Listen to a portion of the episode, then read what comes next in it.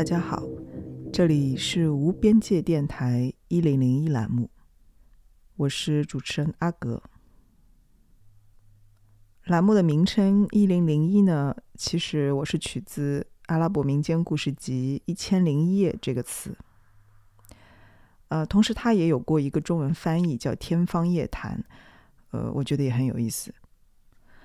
呃，像《一千零一夜》这样的故事集呢，他们。其实并不是由一个作者写成的，啊，很多都是很久以前的民间故事，通过口耳相传，嗯，也就是我们现在说的口传这种形式流传下来的。那之后可能经过不同的作者啊进行重新的演绎啊、编撰啊、组合啊，才形成现在我们能够看到的这些书。那我一直就对这样的口传形式的神话、童话、民间故事非常着迷，因为我觉得这些故事其实根本没有所谓的呃原始版本，那个初始的原创版本，而它每一次在人们之间的这种传送，每一次对它的延续，其实都是一次创作。这种创作呢是集体性的，而且这个这个集体也不是一个。固定的概念，这个集体它是流动的，或者说，呃，说集体性也并并不是特别准确，因为我们每一次对这些故事进行呃改编，加入自己的这个理解和想法的时候，其实都是一次创作。那所以基本上来说，一零零一这个栏目呢，它比较像是一个文学栏目，嗯，也许它是。带有一个地理性，或者说一个真实的在地性的文学栏目，但我想它的本质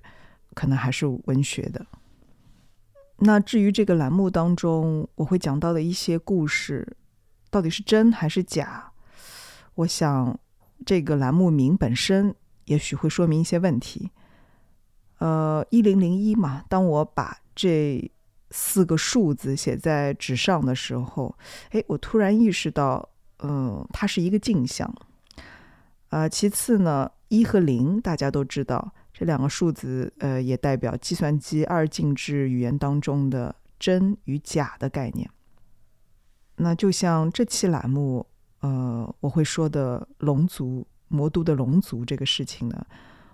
也许大家感觉某一刻会非常的真，也许某一刻你觉得它只是真的天方夜谭，是个神话故事，或者只是一个。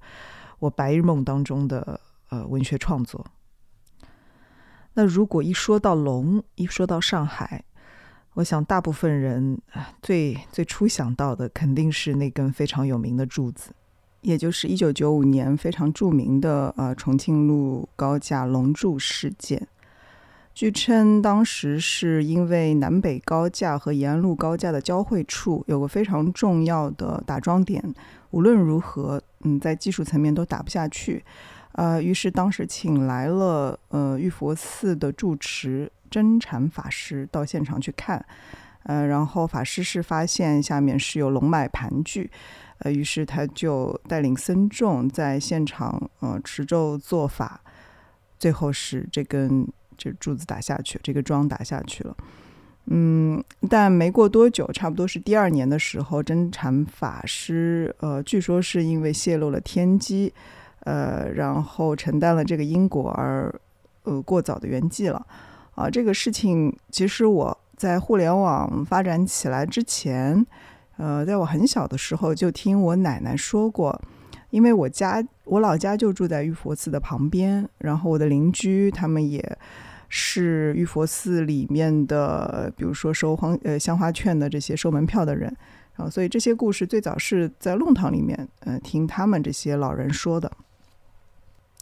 那后来其实我呃有了互联网之后，我发现其实这个故事有很多个呃版本，其中有一个版本还说不是玉佛寺，是呃龙华寺的高僧。啊，这个我就不得而知，无法考据。呃，不过呢，在呃明文记载的呃史料里面，曾经有这样一个故事，我觉得可以大家做一个参考。呃，就是相传啊，这个玉佛寺的这个建寺史它是怎么样来的呢？是呃，一八八二年的时候，当时呃上海的租界正在建设当中，然后在呃当时的公共租界和闸北租界交界的一块地方，因为施工，嗯，挖出来了一块地下的石碑，呃，然后就有人说这块石碑是离魂碑。呃，说这块离魂碑被挖出来之后，会触动呃封印在地下的妖龙，呃，然后没过多久，上海的确爆发了一场非常严重的霍乱瘟疫，呃，而且当时正好普陀山有一个高僧叫慧根法师，呃，他正好去五台山朝圣，呃，然后又途经了峨眉，然后他就入了西藏，最后到达印度。呃，求法之后，呃，再弯到了缅甸。在缅甸的时候呢，因为一个很好的缘起，当地有华侨资助他，于是就是开山取玉，呃，得到了五尊玉佛，然后他就把这五尊玉佛呢一并请回了普陀山。而说到普陀山，有有一个比较有意思的小知识，就是他大家知道普陀到底是什么意思吗？其实普陀就是布达拉、普达拉的意思，呃，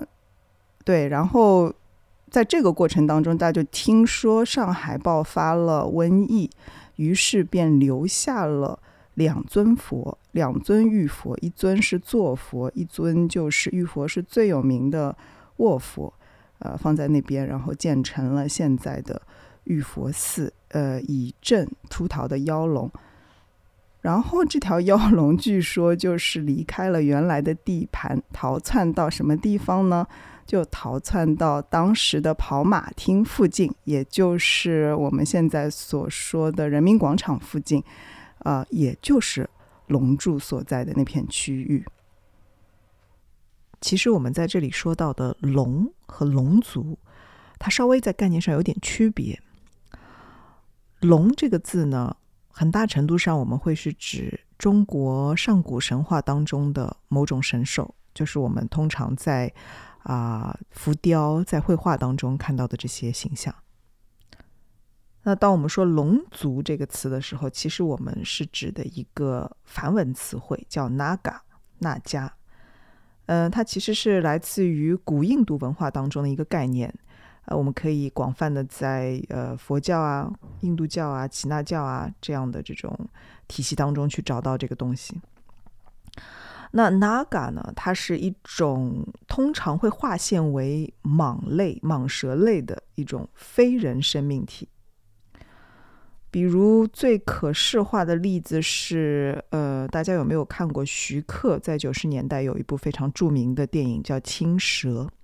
那青蛇里面的两条蛇的形象其实就是 Naga。那龙族大部分情况下生活在水域当中，就是海洋、河流当中。呃，有的龙族它也会在呃高山岩石中，也会在树木当中。那他们的能力非常强大，呃，就像电影当中所呃呃细说的一样，他们可以呼风唤雨。呃，他们通常会跟这些。呃，与水有关的呃自然现象、大气现象和地质现象，比如说呃洪水啊、干旱啊、呃雷电呀、地震呀这些东西有关。啊，那与此同时，它可能还会呃，如果惹毛龙族的话，它可能还会引起一些传染病啊、皮肤病啊等一些灾害。那像在呃佛教当中有很多。佛菩萨他会去降服这些龙族，比如说莲花生大师呀，比如说观世音菩萨呀。然后这些龙族被降服了之后呢，就成为了护法。呃，还有就是在佛教的所谓的天龙八部的分类当中，我们也可以看到龙族。那另外几个呃，也是跟龙族呃并列的呃一些非人的这个生命体。那也许从更科学性的这个角度去看的话，我们也可以把龙族理解为一种地质能量，而且尤其是一种和水有关的呃地质环境能量。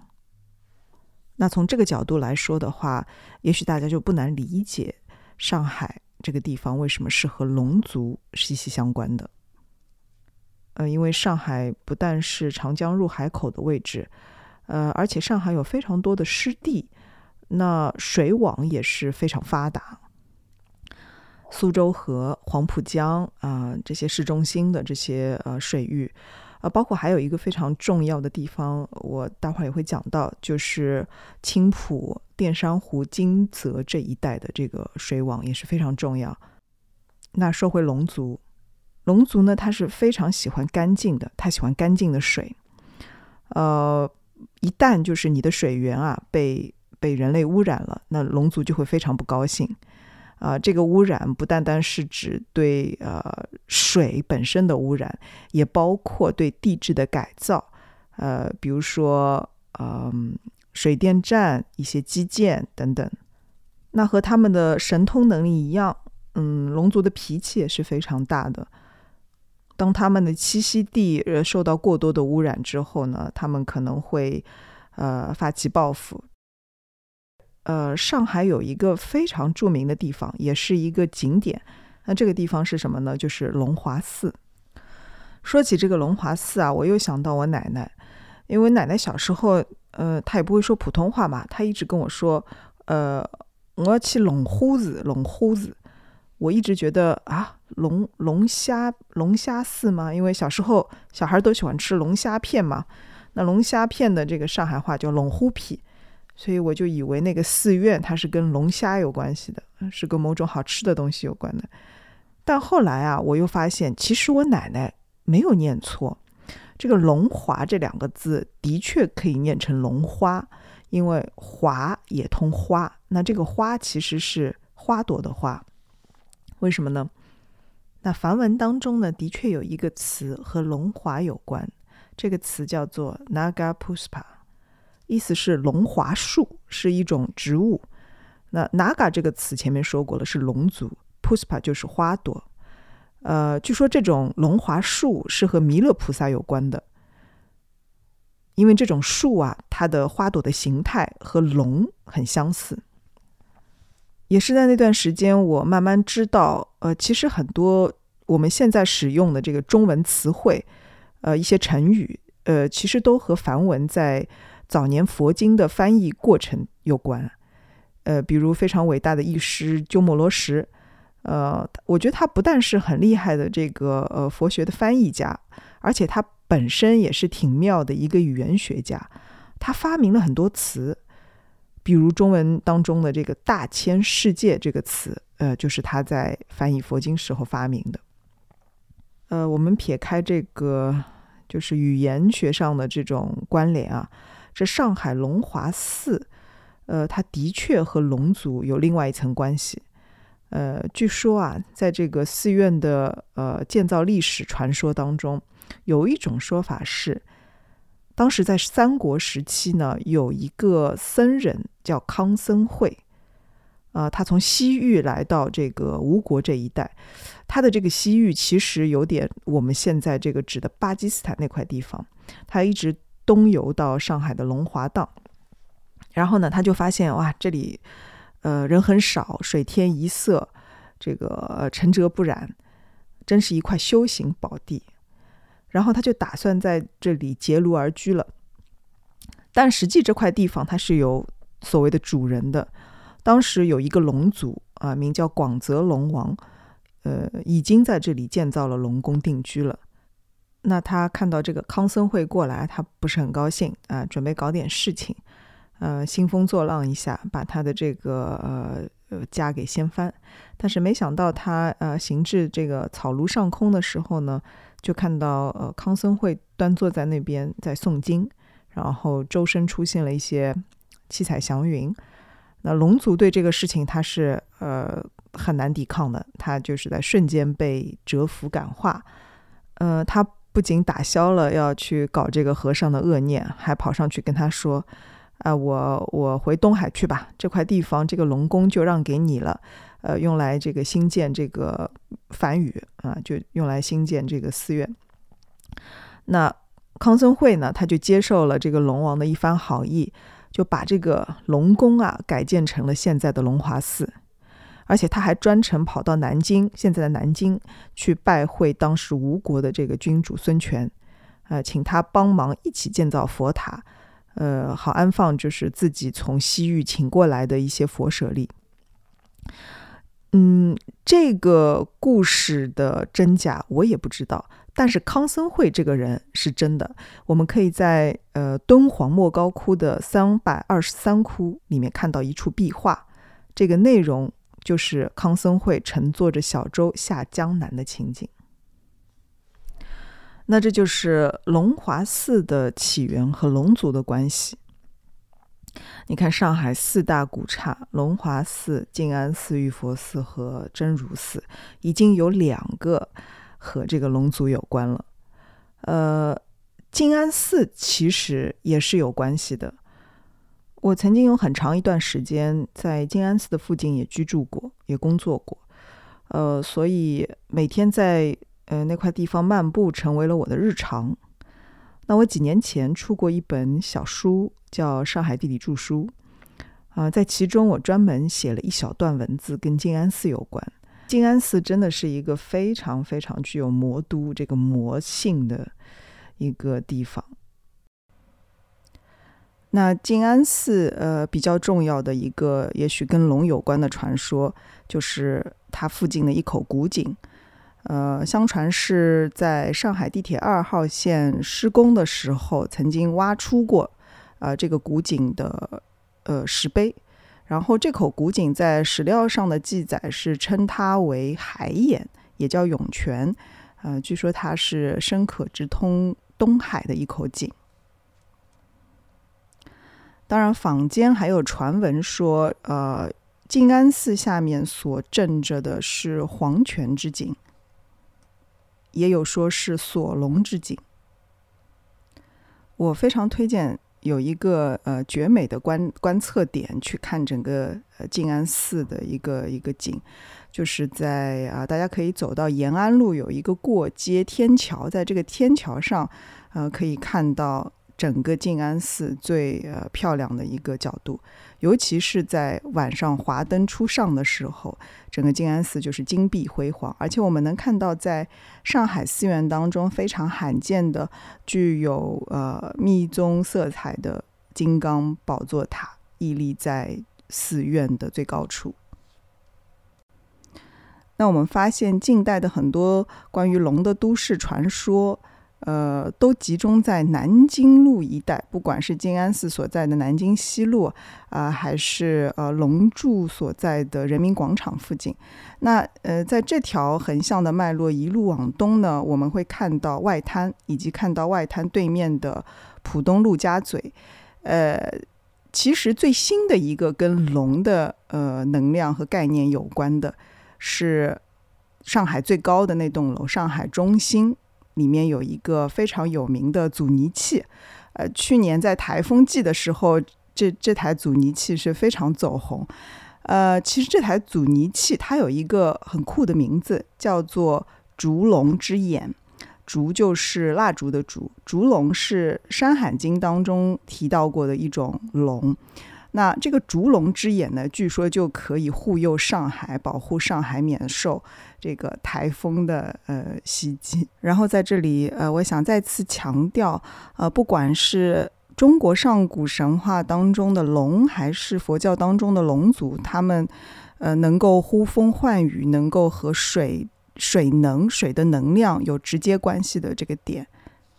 另外，我还听到过一种说法。嗯，就是上海的龙脉跟很多我们在内陆就是山脉地区所说到的这个龙脉，尤其是什么斩断龙脉，这里指的龙脉它其实是山脉的龙，但上海的龙是比较特别的，据说是呃最早昆仑山那边的水龙神，所以上海的龙是特别特别和水有关的。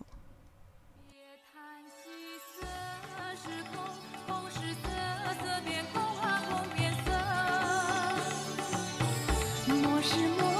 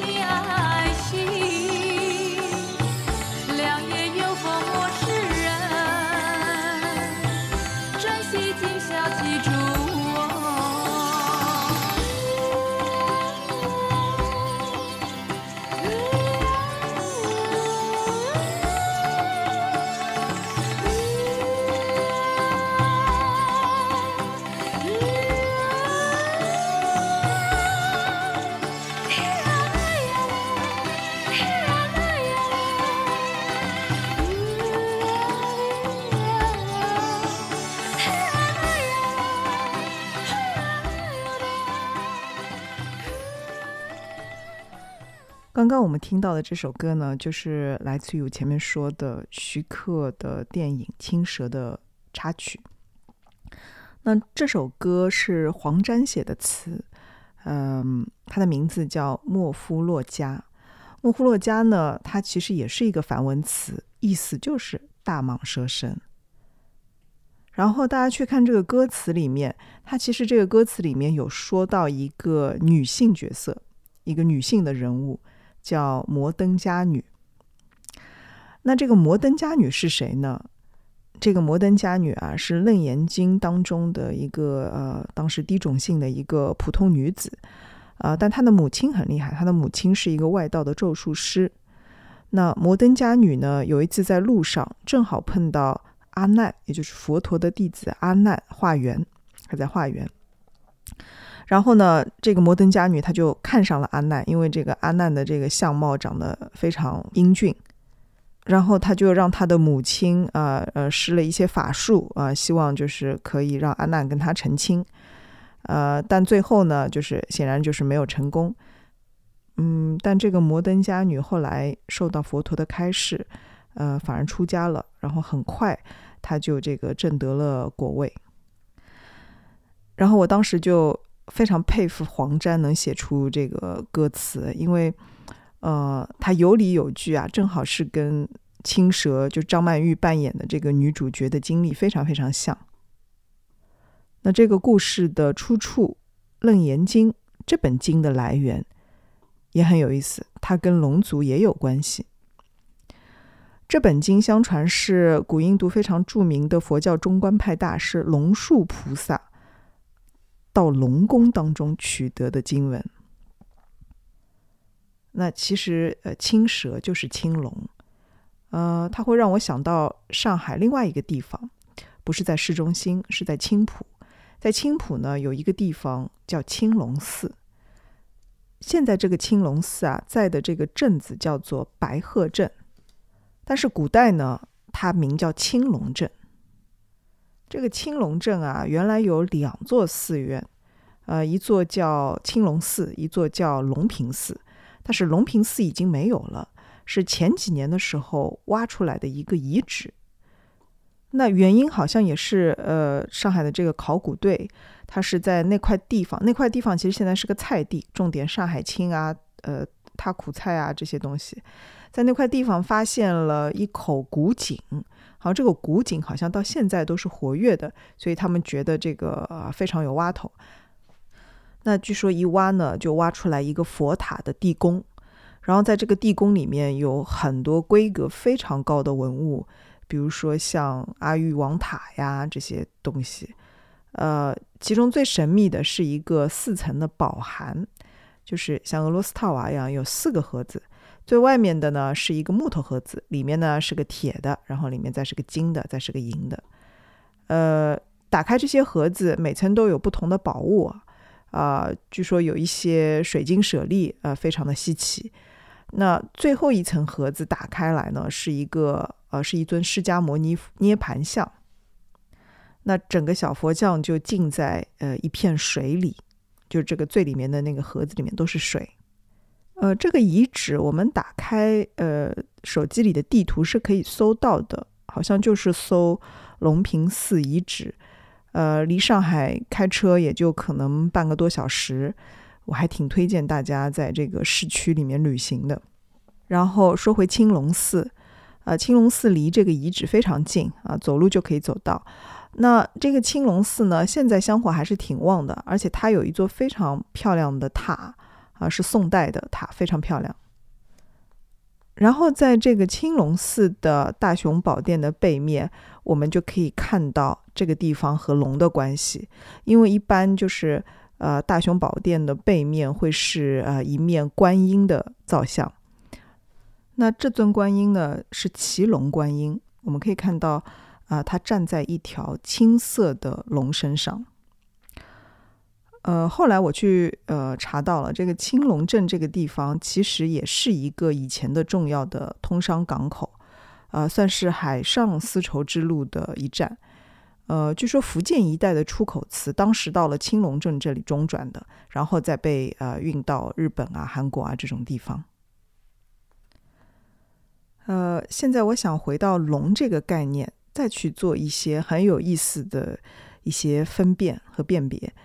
啊，因为这可能跟我接下来要说到上海另外一个地方的龙的形象有关系。呃，其实，在漫长的呃儒释道的文化的融合过程当中，呃，包括结合了这些上古神话、《山海经》啊这些东西，呃，其实龙的概念已经变得非常复合了。呃，有的时候我们会听到这样的说法：“哎呀，这个什么营口坠龙事件啊，呃，蛟龙渡劫失败呀。”比如说，在这个说法里面。渡劫这个词，其实渡劫这个词，它是一种道教术语啊，它遵循的是一个呃修仙的逻辑，就是它有一个呃阶级性在里面。就比如说，按照我们这个中国龙的传说和等级的划分啊，说是蛟龙千年可以化为龙，龙呢过五百年可以成为蛟龙，然后再修千年又变成应龙。但这个具体当中到底是几百年，还是一千年，还是两千年，就各有说法。那据说当年轩辕帝最有名的大将就是一条应龙。呃，应龙，呃，我要提一下，因为应龙挺特殊的，它是所有的中国龙里面唯一有翅膀的龙，而且这条龙是雌性的。呃，说轩辕帝。当年的这名应龙大将啊，他有一个大功绩，就是斩杀了蚩尤和夸父。那上海有一个真实存在的地方，它有疑似应龙的足迹。嗯，如果大家手边有手机的话，可以打开这个地图，然后你去搜索一个叫“中国船舶馆”的地方，然后打个星号 mark 一下。呃，有机会在。呃，就是世原来的世博一带的这种滨江散步的话，可以去这个地方看看，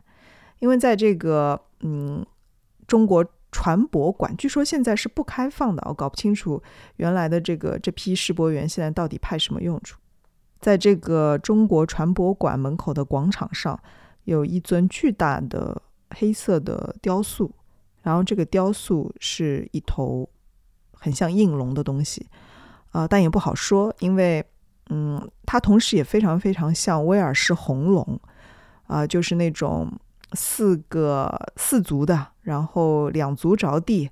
呃，前面两个小爪子举着，然后有翅膀，非常大的翅膀，还有一些呃尾巴上还有一些尾翼的东西，它就这样站在黄浦江旁边，嗯，但也很难靠近，它外面好像围了一圈，就是围栏不让靠近。呃，当时我散步经过的时候，觉得非常奇怪，于是我就呃试图上网去搜索，呃，这个雕塑是谁做的，叫什么名字，为什么放在这里，或者我甚至想去搜搜有没有人也拍过照片，但一无所获，就是我没有在网上找到任何关于这尊那么大的雕塑的信息。嗯，所以我怀疑我是不是在做梦。你们有兴趣的话，可以啊去看看，呃，这个船舶馆门口到底有没有这样的一尊雕塑，帮我验证一下。呃，我甚至都不能确定这条龙它到底属于双引号国籍在哪里。大藏经当中的确提到过这种有翅膀的应龙，另外《淮南子》里面也写到过它。说这种应龙，呃，是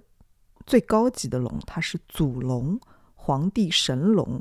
呃，说它生下了凤凰、麒麟，是所有龙族的一个呃鼻祖吧。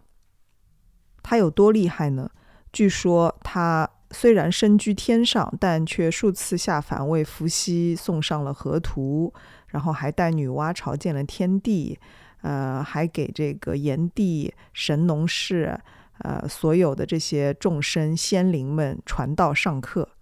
所以说他是众神之师。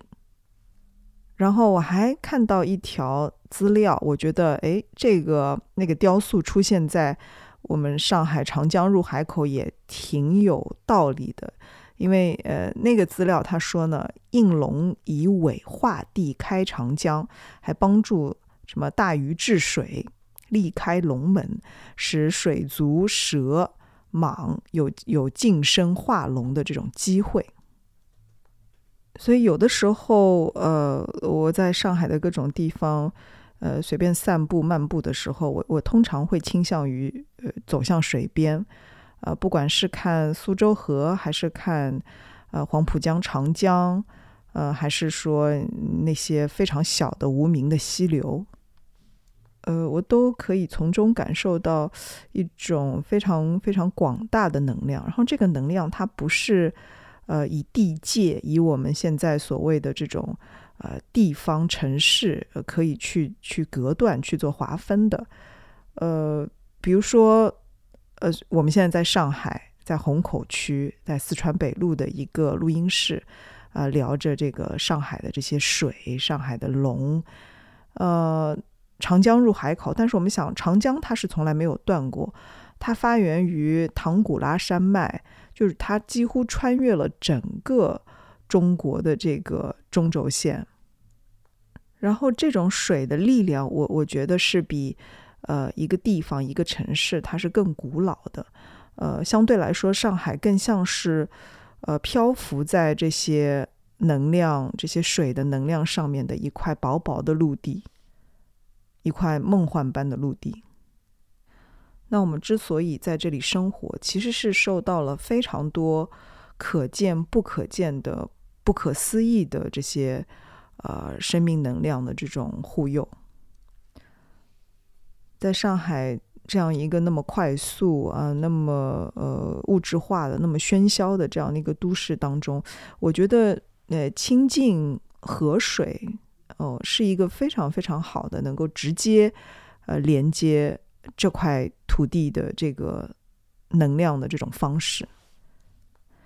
这期节目其实做着做着有点像漫步旅游节目了。呃，因为前面嗯提到了呃这几个点，其实都可以连成一个很好玩的路线，对吧？提到了龙华寺，提到了黄浦江旁边的这个传播馆门口的龙的雕塑，提到了静安寺。啊，提到了龙柱，提到了玉佛寺，啊，提到了这个青浦白鹤镇的呃一个龙平寺的遗址，青龙寺。呃，其实还有一个地方也特别推荐大家去，啊，这个地方呢，它其实没有太多的嗯文化意义上的一个参照物，它基本上都是一个纯自然的环境。呃，就是在青浦，现在已经比较有名了，就是青溪郊野公园。它那里有一片池山，就是呃，俗称水上森林这样的一一片地方。呃，那片地方的水源非常非常干净，然后能量非常平静。呃，还挺推荐大家在非节假日的时候，或者是工作日的时候，啊，去那边玩一下。至少我上一次去的时候，呃，我有感受到那边是有呃龙族在生活。嗯，其实池山这样的呃湿地景观在上海是很多的，只不过有一些不太出名。那除了在青浦有这样的地方之外呢，在呃很多临近水的地方，比如说呃奉贤呀、南汇啊这些地方都有。呃，还有一片比较野、比较大的是在崇明岛的西边。那在这期节目的最后呢，嗯，我有一个故事跟大家分享。可能这也是导致了为什么我会在第一期的节目当中啊选择跟大家去说龙族这个事情。我呢是呃上海本地人，市区的本地人。呃，在我出生的时候已经都没有地了，嗯，住的是一个类似于像四合院一样的一层的平房，本地人的这种房子。那有一年夏天，呃，我可能只有嗯七八岁、八九岁的样子，呃，我母亲正好不在，然后我跟我父亲两个人晚上睡在房间里面，当时记得呃门窗都是关着的。嗯，差不多是在凌晨，呃四五点钟天还没有完全亮的时候，我突然听到我父亲呃一阵尖叫，然后他迅速爬起来，嗯，把灯打开，然后呃把我从床上抱到一个呃他认为比较安全的地方，嗯，他非常恐慌的跟我说有蛇。然后我揉揉双眼，看到一条非常大的棕色的蟒蛇正从啊床上慢悠悠的这个爬到地上，然后又慢悠悠的啊爬到沙发底下。嗯，这这的确是我生平第一次看到真实的蟒蛇，呃，但我居然一点都不害怕。这个时候呢，哦，我房我们房间里的动静就把我爷爷奶奶和亲亲戚邻居。都全部吵醒了，然后我奶奶知道这个事情之后呢，她就马上开始呃把佛台就是搬出来，开始烧香了，而且她还边烧边哭，还跟我们说啊千万不可以打这条蛇。呃，但是呢，我们所有的人都到院子里面去等这条蛇什么时候可以呃。离开，或者说，因为就像它凭空出现一样，也许它会凭空消失。虽然在场的很多人，除了我奶奶，在场的很多人没有人认为这件事情会合理的发生。那等到早上十点的时候，呃，家里人实在等不下去了，呃，所以我父亲就跟几个亲戚到附近的菜场找了一个水产商，然后就把那条蛇给抓走了。我记得那条蟒蛇，呃。非常长，一个一米八十几的水产贩子，呃，把它伸直，两只手把这条蛇试图伸直的时候是伸不直的，所以我想那条蛇的长度应该是超过一米八。这件事情虽然古怪，但是就这么被解决了。呃，但我奶奶始终是心有芥蒂，呃，我也是，我始终觉得他们把蛇抓走了，其实就是。嗯，应了我奶奶所说的，呃，不要打蛇这个担心。之后呢，家里的确发生了一些奇怪的事情。我和我奶奶都后来坚信这些事情是和